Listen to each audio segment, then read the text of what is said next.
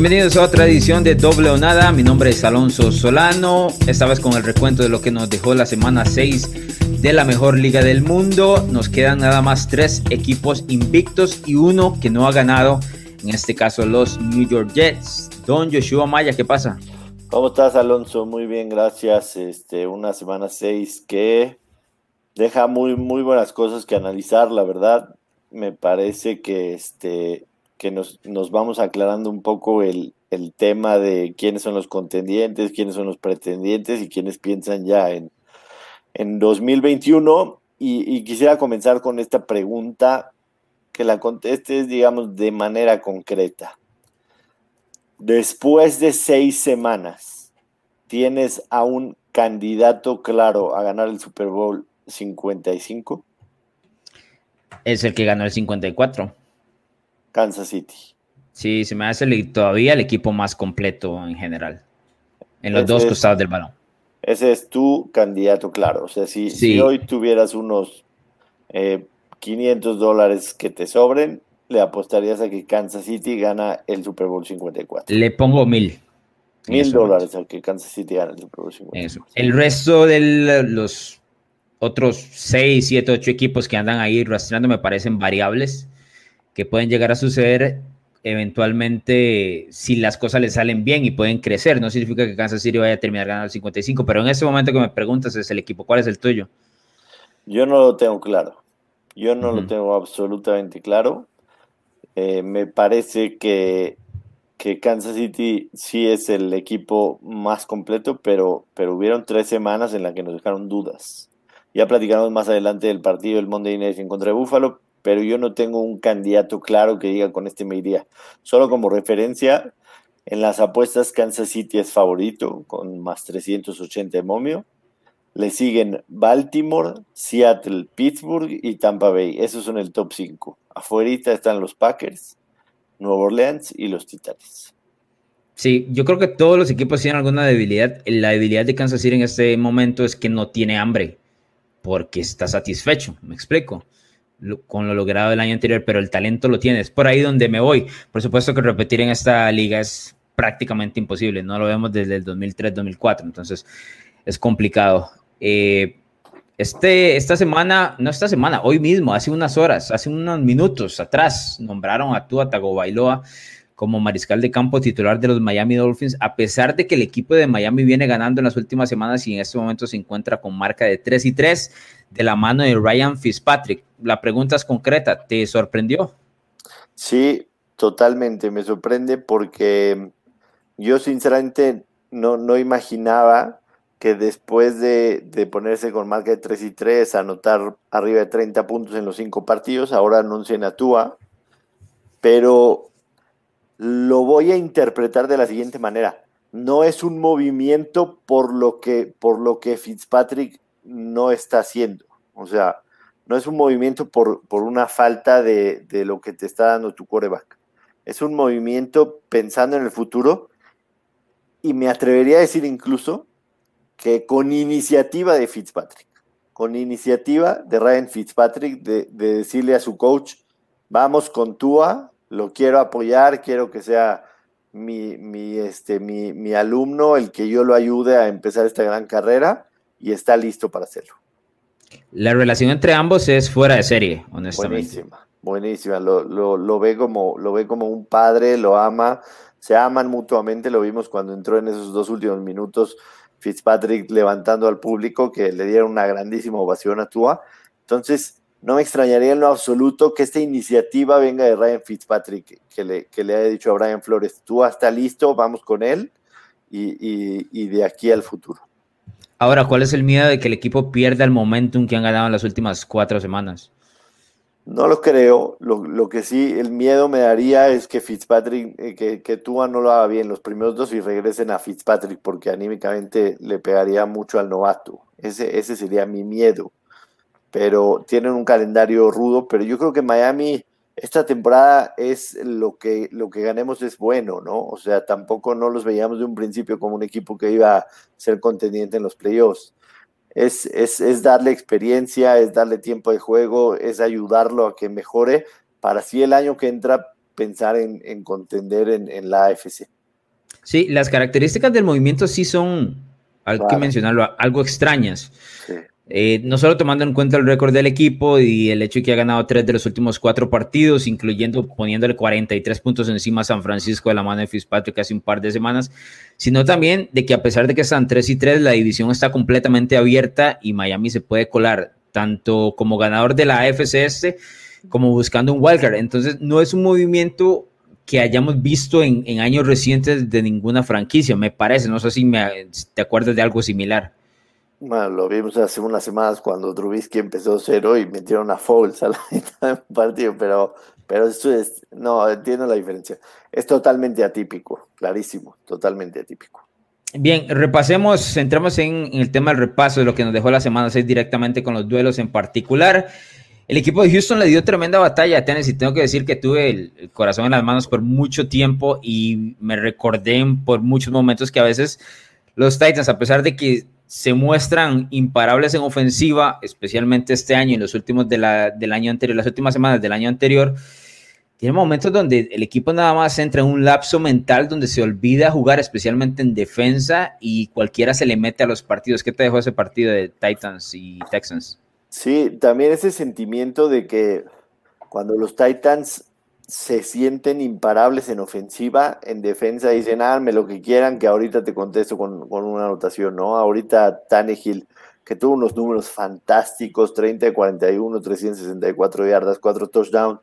Lo de Derrick Henry, 24 carreos, 212 yardas un touchdown y uno larguísimo que, que sabemos que Henry lo vemos tan grande, lo vemos tan grande que decimos, no es normal que pueda tener esos acarreos tan largos, pero no lo alcanzan. Alcanzó una velocidad de 21 millas por hora en ese acarreo. Es increíble lo que puede hacer este corredor. Me parece, ahorita que no está McCaffrey, el mejor running back como tal de la liga, ¿no? Running back de tres downs. Derrick Henry debe ser el, mejor de la liga.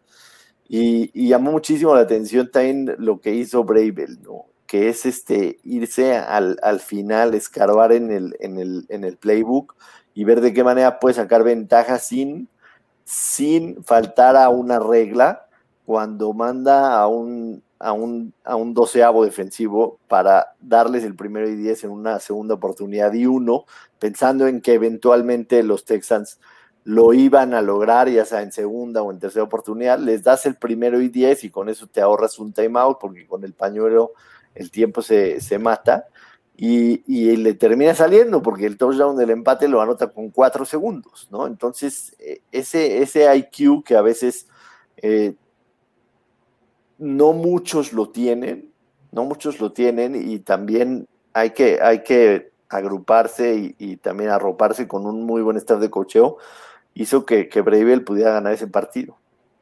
Sí, hay un par de detalles ahí.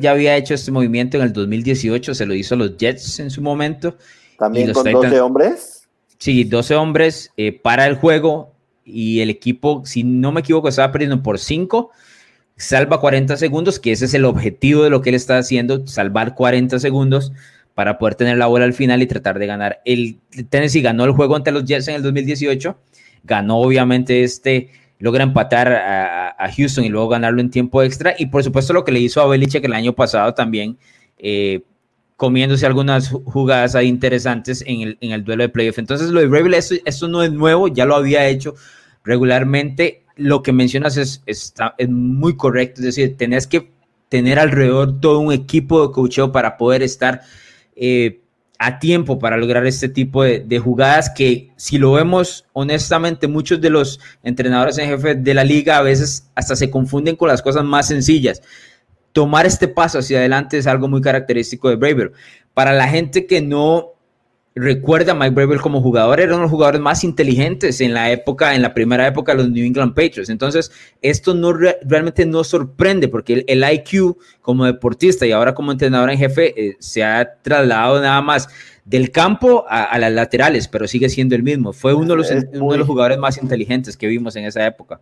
Es, es muy de, de, la escuela belichiquista esto, ¿no? Yo le llamaba belichiquista como usando los... Pasa que esa escuela no, no enseña bien, ¿verdad? A, la mayoría de sus alumnos. Aquí estamos encontrando a alguien que realmente aprendió, pero por eso es que yo mencionaba que como jugador fue este tipo de, inteligencia lo que mostraba. Braver jugaba a la par de Tate Bruschi, eran dos de los linebackers más inteligentes que tuvo New England en ese inicio. Y yo, antes de pasar al, al siguiente duelo, nada más quería recalcar que si Patrick Mahomes o Aaron Rodgers hacen lo que Ryan Tannehill hizo a falta de cuatro segundos poniéndole el pase a AJ Brown, o sea, las redes sociales revientan, revientan. Es tremendo, es tremendo. Tannehill revivió su carrera en los Titans de una manera espectacular y está muy poco valorado. Muy, muy, muy, muy poco valorado. Los Titans se mantienen invictos, marca de 5-0, 3-0 en casa y se viene un duelo en contra de los Steelers que ya platicaremos el próximo jueves como la previa de la semana 7, duelo de dos equipos invictos que hoy parecen contendientes en la AFC. Sí, eh, pasamos al siguiente duelo, Atlanta logra su primera victoria ante Minnesota, que ya me mencionabas antes de iniciar el podcast, no pega una, si no me equivoco, este fue el Lock of the Week de Don Place of the Week. Sí, caray, caray. En esta situación, digamos, de, de Mike Zimmer, desde que era, eh, desde que es head coach de los Vikings, tenía marca de 19-4-1 ATS, todavía straight up mejor, en una situación de venir de una derrota y estando en casa y siendo favorito. Esa es la, lectura que yo le di, pero definitivamente yo abandono a Minnesota ya esta temporada. Cuestiono demasiado la continuidad de, tanto de Kirk Cousins como de Minnesota. Para mí este equipo necesita una reestructura absoluta, que este año se fueron muchos defensivos y a pesar, a pesar de que trajeron a, a Yannick Nwuke de, de, los, de, los de los Jaguars, no se ve absolutamente nada de esa defensa que, que Mike Zimmer tenía en los años pasados, ¿no? Esta, defensa de Minnesota simple y sencillamente no existe. Sí, ese movimiento de Yannick Ngaku me parece que fue un momento de desesperación de Minnesota al verse sin experiencia, sin jugadores de talento. Y dice, bueno, vamos a ir a buscar ese cambio de un jugador que quería salir de Jacksonville, pero que el resto de la, la unidad, lo hemos mencionado en podcasts anteriores, no tiene el talento para poder competir. Eh, lo, creo que te lo he mencionado varias veces. Yo a Minnesota lo tenía fuera de postemporada en las predicciones eh, de, antes del inicio del año y específicamente estaba atado al hecho de que había perdido demasiado talento en el costado defensivo y se iba a tener que inclinar en lo que hiciera que Cousins y compañía. Y por supuesto, esa nunca ha sido de la fórmula.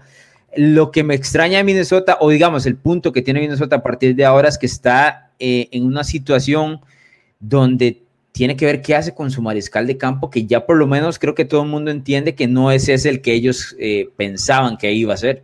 Sí, no, definitivamente no es, y yo creo que seriamente tienen que, buscar una, una opción para, para 2021, ¿no? Kirk Cousins definitivamente no es las intercepciones de la primera mitad una cosa de locos para jalarse los cabellos. Sí, ok, eh, me parece que el siguiente duelo que es entre Denver y los New England Patriots es eh, por ahí la sorpresa de la semana, porque eh, lo mostraba por los dos equipos, no sé, por lo menos yo no preveía un juego de esta, de esta magnitud, donde Denver por 50 minutos y me atrevo un poquito más, dominó por completo a los Patriots, ganando 18 a 12. Se conformaron con field goals y si los Broncos hubiesen empujado el balón un par de veces de esas tantas que estuvieron en zona roja, este marcador hubiese sido de escándalo en New England. ¿Qué te deja este partido? Sí, no, yo, yo quiero hacer énfasis en los números del coreback que ganó este partido y que me digas si tú recuerdas alguna vez en la era de chico, unos números de un coreback contrario que con ello le haya ganado a los Patriots. 10 completos de 24, 189 yardas y dos intercepciones. Con eso, con eso ganaron los Broncos. Unos Broncos que venían de solamente haberle ganado a los Jets, de no mostrar absolutamente nada Entiendo que el regreso de Drew Long les da un poco de confianza, pero, pero con qué poco los Broncos le ganaron a los Patriots, ¿no? Me podrás decir las excusas que quieras, que los Patriots no habían entrenado en dos semanas, el tema del COVID, lo de Cam Newton, pero ¿es, es, es esta la realidad de los Patriots sin, sin Tom Brady? ¿Es esta? Me parece que, a mí me parece que sí, porque New England tiene, si notas en, puestos específicos, New England tiene muy, muy, muy poco talento. O sea, en, las primeras semanas habían ganado. te lo dije eso en 2017. Me adelanté un, poco diciendo. Yo creo que sí. Me adelanté un poco, pero finalmente llegó eso, ¿no? O sea, llegó eso de que, de que este roster no tiene mucha profundidad, tomando en cuenta de que sí hubo tres o cuatro jugadores clave que optaron por, por no estar esta temporada. Para mí Hightower es el, principal en esta defensa, más los que salieron. Pero sí es una realidad de que este, este roster es muy pobre y que necesita un, super boost para las próximas temporadas si los Patriots se quieren mantener competitivos. El tema es que, o sea, Belichick se ha acostumbrado a esto, me explico, porque por muchos momentos Brady lo sacaba del hoyo a pesar de tener un roster normal. Este no es ni este, siquiera este normal. este partido del domingo, cambias, cambias a, Cam Newton por Tom Brady y lo ganas. Completamente. Y así se ha acostumbrado. Y ahí se, así se ha acostumbrado New England por muchos años. O sea, Belichick ha tenido esa fórmula siempre, que a veces te preguntas en muchos momentos a dónde es que gasta el dinero los Patriots porque no tiene superestrellas.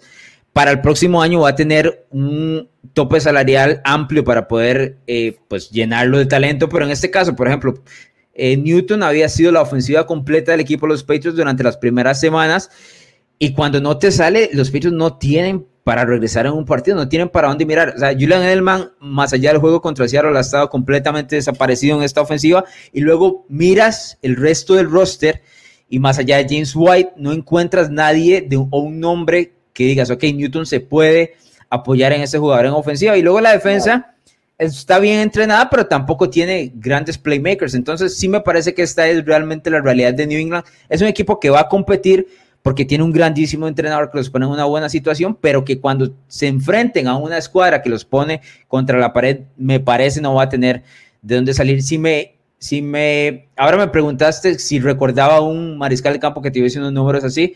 El año pasado Ryan Tannehill creo que lanzó menos de 80 yardas en ese partido contra los Titans en el, en el wild card y los Titans ganaron fácilmente, pero claramente el running back que tenía era otra cosa, ¿no? No es lo mismo en este caso de los Broncos.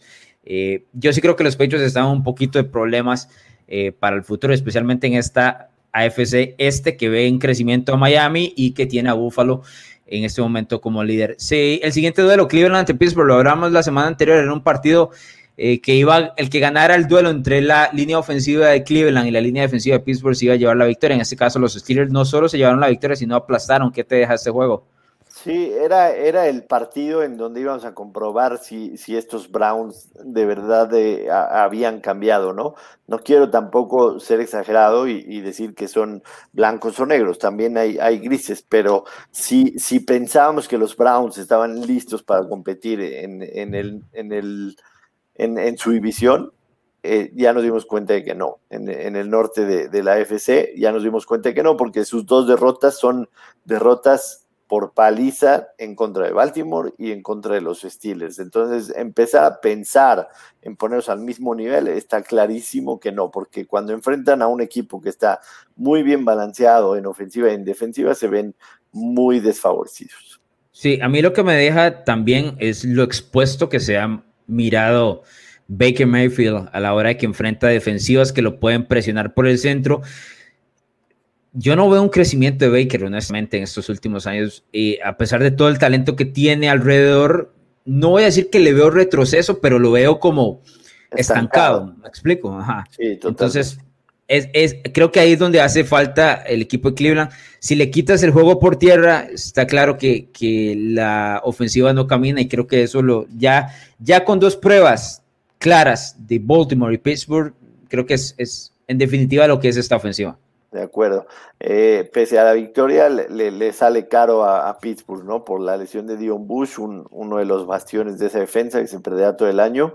Eh, una pena, ¿no? Ver ese tipo de, de, lesiones que definitivamente creo que le, pegarán un poquito a los Steelers. Sí, y inmediatamente va a tener que comprobarlo la próxima semana. Ya lo mencionabas contra la escuadra de los Titans, que también perdieron a Taylor Lewin, que es el tackle izquierdo. Así que dos jugadores importantes en dos, en dos equipos que están invictos y que se enfrentan el domingo. El duelo de la semana, por lo menos eh, en cuanto a mariscales de campo, era Green Bay Packers ante los Tampa Bay Buccaneers, Aaron Rodgers ante Tom Brady, un partido que empezó con dominio de los Packers abrumador y que en un abrir y cerrar de ojos se convirtió en una tormenta. Yo en el momento que estuvieron 28 a 10, honestamente, nunca vi que algo así pudiera pasar, pero o sea, en el segundo cuarto todo se acabó. Sí, estuvo, estuvo, estuvo muy raro, ¿no? Porque los primeros minutos cuando, cuando Green Bay se va arriba 10-0, decías, ¿y, Tampa por dónde, no? Tampa por dónde. Claro. Y, una jugada de repente te cambia absolutamente todo. El pick six y después viene otra intercepción y, se le empieza a dar todo a Tampa Bay. Y Aaron Rodgers entra en, esa clase de, frustraciones en donde la primera intercepción le sigue pesando mentalmente y no se puede reponer, y viene la segunda y no se puede reponer, y, entonces tanto la defensa de Tampa Bay agarra una confianza y, un envío en absoluto, y del otro lado la línea ofensiva, y, y Rodgers no encuentran la manera de poner eso en, el pasado y tratar de empezar de cero, y no volvieron a anotar un punto, no volvieron a anotar un solo punto, de Davante Adams se vio oxidadísimo, oxidadísimo, con las manos y con los pies. Eh, Aaron Jones dejó de ser factor porque en el momento en que te vas abajo, que te meten 28 puntos en el segundo cuarto, Aaron Jones prácticamente desaparece y, y, ahí es en donde te das cuenta de que también un equipo como Green Bay que se había visto como uno de los mejores en las primeras cuatro semanas, también tiene maneras de cómo lo puedas atacar, cómo lo puedas eh, hostigar y se vuelve un equipo vulnerable. Sí, yo lo mencionaba en los pensamientos que hago todos los lunes que me parece que Green Bay es mejor equipo este año que el año anterior porque Aaron Rodgers domina mejor su ofensiva a pesar de que el año pasado terminaron con esa marca infladísima de 13 victorias y 3 derrotas. Pero la huella para vencer a los Packers está ahí, o sea, la tenés enfrente y está muy clara y nos la reveló el equipo de los Chargers el año anterior cuando con frontales destruyeron a la línea ofensiva eh, de Green Bay en aquel momento. Luego lo replicó San Francisco de una manera aplastante en dos ocasiones y creo que ese es el librito que tomó Tampa Bay. Yo estás entiendo. Diciendo, estás diciendo nada, perdón que te interrumpa, estás diciendo que los Chicago Bears tienen, tienen chance de, ganarle a los Packers con, con, lo que están haciendo en la, en la defensiva. No ibas por ese lado, pero ya que me lo pones ahí, sí, sí, lo estoy diciendo. O sea, sentí que era como que un, este, te estoy dando ánimos, amigo, ya, ya te di la fórmula. no, la fórmula está. Y, y, creo que los equipos de ese calibre pueden competir. Y en este caso creo que Chicago puede competir contra Green Bay. En este momento tienen prácticamente la misma marca, a diferencia que Green Bay tiene un partido menos y que se van a tener que enfrentar en dos ocasiones. Pero lo que quería mencionarles es que esa es la huella que tiene el equipo de los Packers para ser vencido, mencionado por lo que hizo los Chargers y, y, los Niners el año anterior y exactamente lo que hizo Tampa Bay este año. Los 10 puntos que pone Green Bay, a pesar que son 10 puntos y, fueron fuertes y el equipo se veía muy bien, a mí me parece que la línea defensiva y la presión de los Buccaneers estaba llegando sobre Green Bay, más allá de que Rogers estaba completando los pases y que había movido el balón. Si notas en el primer drive, están en zona roja y Rogers vuela a su receptor porque tiene la presión en la cara estaban golpeando a Rogers. Lo que cambia el partido es precisamente el pick six, porque esos intentos de pase que estaba tratando o estaba completando Rogers ya no los logra completar porque ya no los lanza. Entonces, ¿qué es lo que se hace? Se deja el balón en las manos porque tiene duda en la mente luego el pick six, lo que mencionabas anteriormente. Entonces, me parece que la defensiva de Tampa Bay gana este juego. Por supuesto, es, es la fórmula ideal para Tom Brady a los 43 años de edad. Una defensiva que pare al oponente, que pueda presionar, te dé buenos eh, te, te dé campo corto y Brady en, zona roja va a encontrar a quien sea, porque en este momento ya ha lanzado touchdowns con ocho diferentes receptores en Tampa Bay. Entonces creo que esta es la fórmula de, los Buccaneers y también la huella de lo mencionado, cómo se puede vencer a Green Bay el resto del año. Y sí, sí veo a Chicago como oportunidad, aunque hay que mencionarlo y tengo que dejárselo muy claro, esa ofensiva debe mejorar, ¿eh? Debe mejorar, totalmente de acuerdo. Fue, fue bonito volver a ver un pase de touchdown de Brady a Gronkowski, ¿no? bueno, para los que no, para los que no son aficionados de los Patriots, pues sí, porque parecía como que se devolvió el tiempo en su momento. Por supuesto, el, aficionado de los Patriots, que sigue aún dolido, porque el aficionado de New England está dolido todavía, no solo por Brady, sino por Gronk, ambos. Por supuesto, dijeron mucho más fácil la movida de Gronkowski que la de Brady, y ver a los dos tiene que doler un carajo. O sea, tiene que doler un carajo. Porque yo soy aficionado a equipos de fútbol y cuando se le va algún jugador al Milan y verlo en otro equipo, o sea, Me, duele, me duele en el alma y creo que todo el mundo eh, lo entiende de esa manera. Pasemos a los dos duelos del, No sé si tienes algo más que agregar sobre este partido. Nada.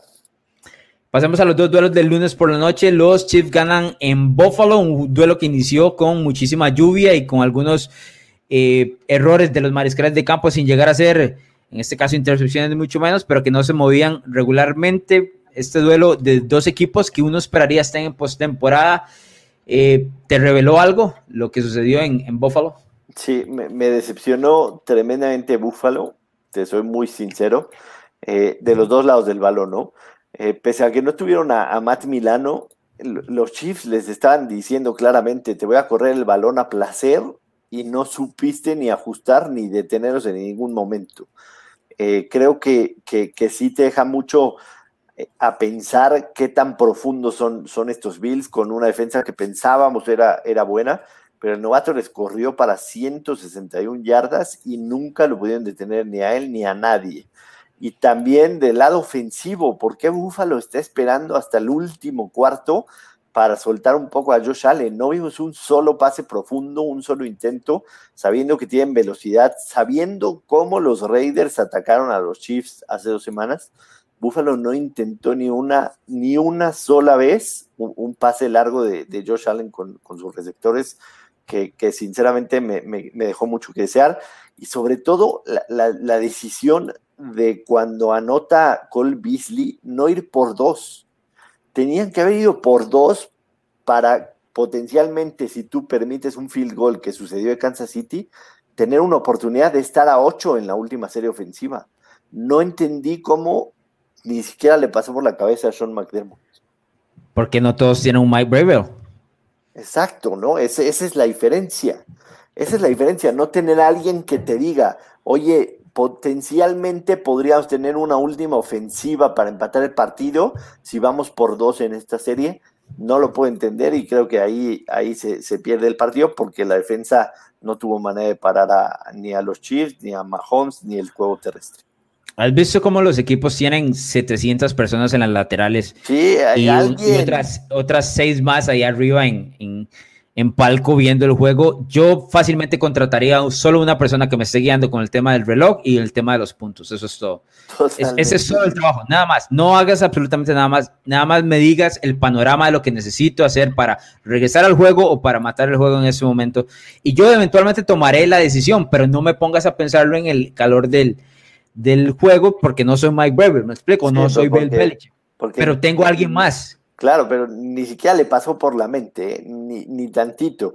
Yo, o sea, yo ya lo venía maquinando desde que estaba viendo esa serie ofensiva de Búfalo. Dije, si anota Búfalo, tiene que ir por dos. Y pasan a las laterales y nada, ni una seña, y inmediatamente se forman para el, para el extra point. Y, y en ese momento me parece perdieron el partido. Sí, a mí ese juego me reveló dos cosas en específico. Primero, la defensa de Búfalo del año pasado no es esta.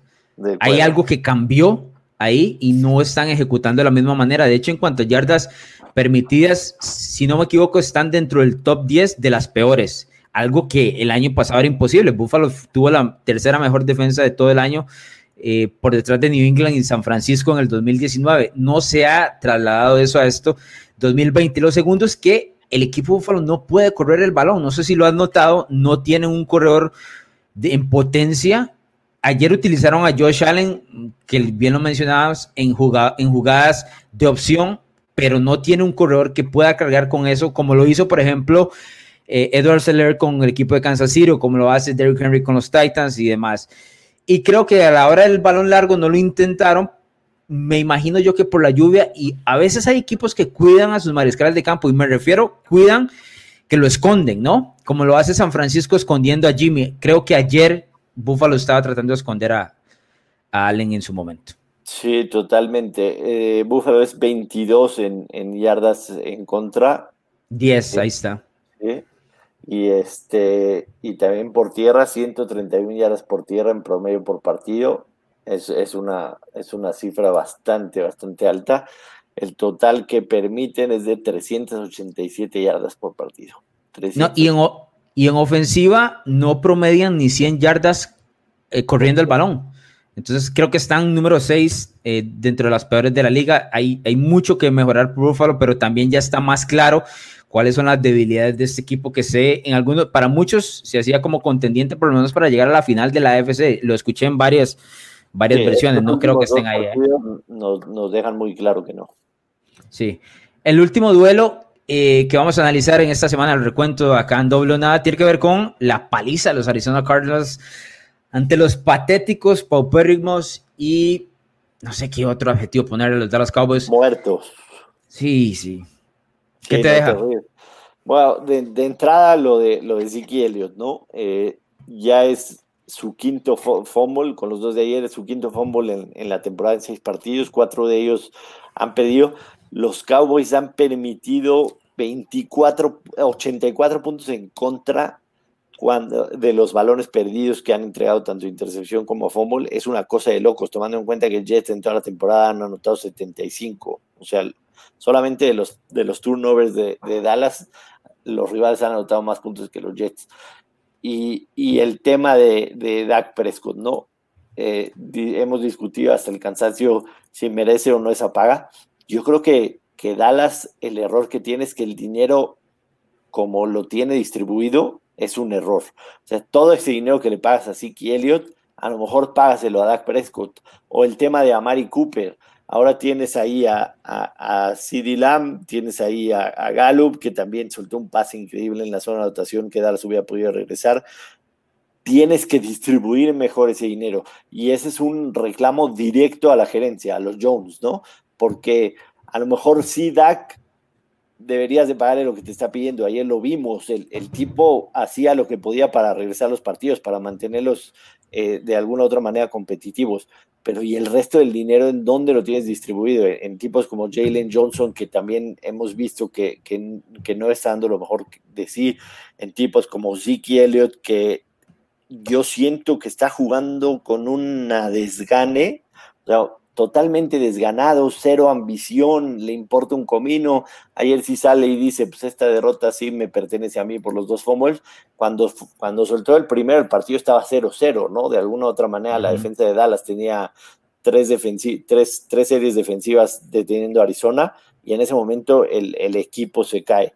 Yo creo que sí es un, reclamo directo a los Jones que, que, no han sabido cómo distribuir bien este, el dinero en este equipo. Mike McCarthy no ha sido factor, está clarísimo, podrás poner los pretextos que tú quieras. Venía de uno o dos años sin, sin estar dirigiendo, eh, no tuvo TAs, no tuvo training camps, no tuvo pretemporada, pero Mike McCarthy parece una estatua de cera en la banca, ¿no? Y, el tema de, los jugadores clave que, están jugando por muy debajo de su nivel es algo preocupante en Dallas. Y sinceramente te lo digo, a mí me va a dar mucho coraje mucho coraje que un equipo con marca de seis ganados, nueve perdidos y un empatado como Filadelfia, o seis ganados y diez perdidos como Dallas, reciba un partido de playoffs en casa, potencialmente en contra de un Tampa Bay, de un Nueva Orleans, de un Rams, de un San Francisco, de un Arizona, de un Chicago, de un Green Bay, es una total injusticia y, la NFL debería hacer algo en esto. O sea, si ganas tu división pasas a playoffs, pero si la ganas con menos de 500, no puedes recibir un partido en casa o hacemos un sembrado de acuerdo a quienes hayan pasado, ¿no? Porque si es una injusticia total y más tomando en cuenta que a lo mejor en enero el estadio de Dallas ya tiene capacidad para el 50 o 70% y, empieza a ser esto un, factor, me parece seriamente un, tema a considerar porque si es una, una injusticia cuando en un partido a matar o morir puede pasar cualquier cosa. Ya noté que este partido va a ser contra Chicago. Eso es, lo que, me da miedo. Imagínate de Chicago tenga que ir a Filadelfia a jugar, ¿no? O sea, sinceramente, en un partido, en, en, lo que pueda pasar, Chicago a lo mejor ganando 11 partidos, 5 más que su rival, 5 o 4 más que su rival y tenga que viajar a jugar a Filadelfia o a Dallas en postemporada, es, es una cosa de locos. Sí, y ya lo hemos visto antes, eh, lo hizo Seattle en el 2010, lo hizo Carolina, no con, no con seis victorias, eso está muy claro. Bueno, siete y, y, siete también. Y los dos equipos ganaron en casa sus partidos contra el rival que tenía mejor marca. Con lo que mencionabas que cualquier cosa puede suceder en un duelo de, postemporada, especialmente si, si tienen la localidad. No puedo irme sin dejar de mencionar el pésimo trabajo que ha hecho Mike Nolan como coordinador defensivo de los Cowboys. Esta defensa de Dallas es de las peores que yo he visto desde que veo fútbol americano. No entiendo a qué juegan, no entiendo qué es lo que están tratando de cubrir, no entiendo si están entrenando o no, porque es básicamente se resume en, en movimiento como ineptitud en general, lo que muestra Dallas en el costado defensivo, ya el, ofensivo lo mencionabas bien, pero, y ojo, que Jerry Jones dijo que Mike Nolan no va para ningún lado, entonces hay que acostumbrarse a, que los Cowboys van a recibir más de 36 por partido. En los últimos, en los últimos cinco partidos, quitando el primero en contra de los Rams, Dallas ha recibido 39, 38, 49, 34 y 38 puntos en contra. Brutal, brutal. De locos. Nos vamos, señor Maya. Gracias, nos escuchamos el jueves. Le invitamos a toda la gente a que se suscriba, que lo comparte el podcast, que nos manden sus comentarios y el jueves con la previa para la semana 7 que pinta bastante, bastante interesante. Recuerde, como mencionaba Joshua, suscribirse y nos puede dejar comentarios en Twitter, arroba Place of the Week o arroba Donde Alonso. Nos escuchamos el próximo jueves.